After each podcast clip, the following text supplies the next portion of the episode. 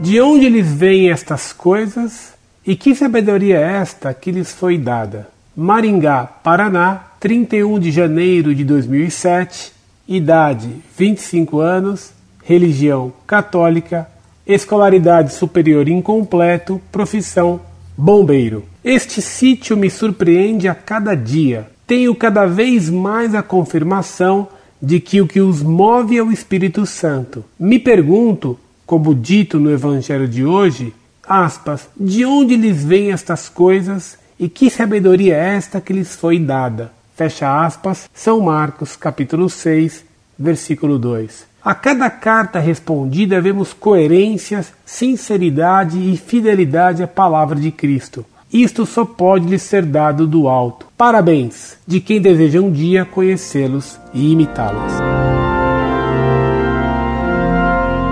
Muito prezado, salve Maria. Deus o perdoe pelo exagero de suas palavras e o recompense por tanta bondade. Garanto-lhe que o que mais preciso é de oração e da misericórdia de Deus para o pobre pecador que lhe escreve. Só repito o que a igreja ensina. Não tenho mérito nenhum. Tenho recebido muitas cartas bem amigas de Maringá. Se conseguir reunir alguns amigos, vou dar palestras em sua cidade, mesmo que seja para quatro ou cinco pessoas. Um abraço. Deus lhe pague. Incorde Jesus Semper, Orlando Fedeli.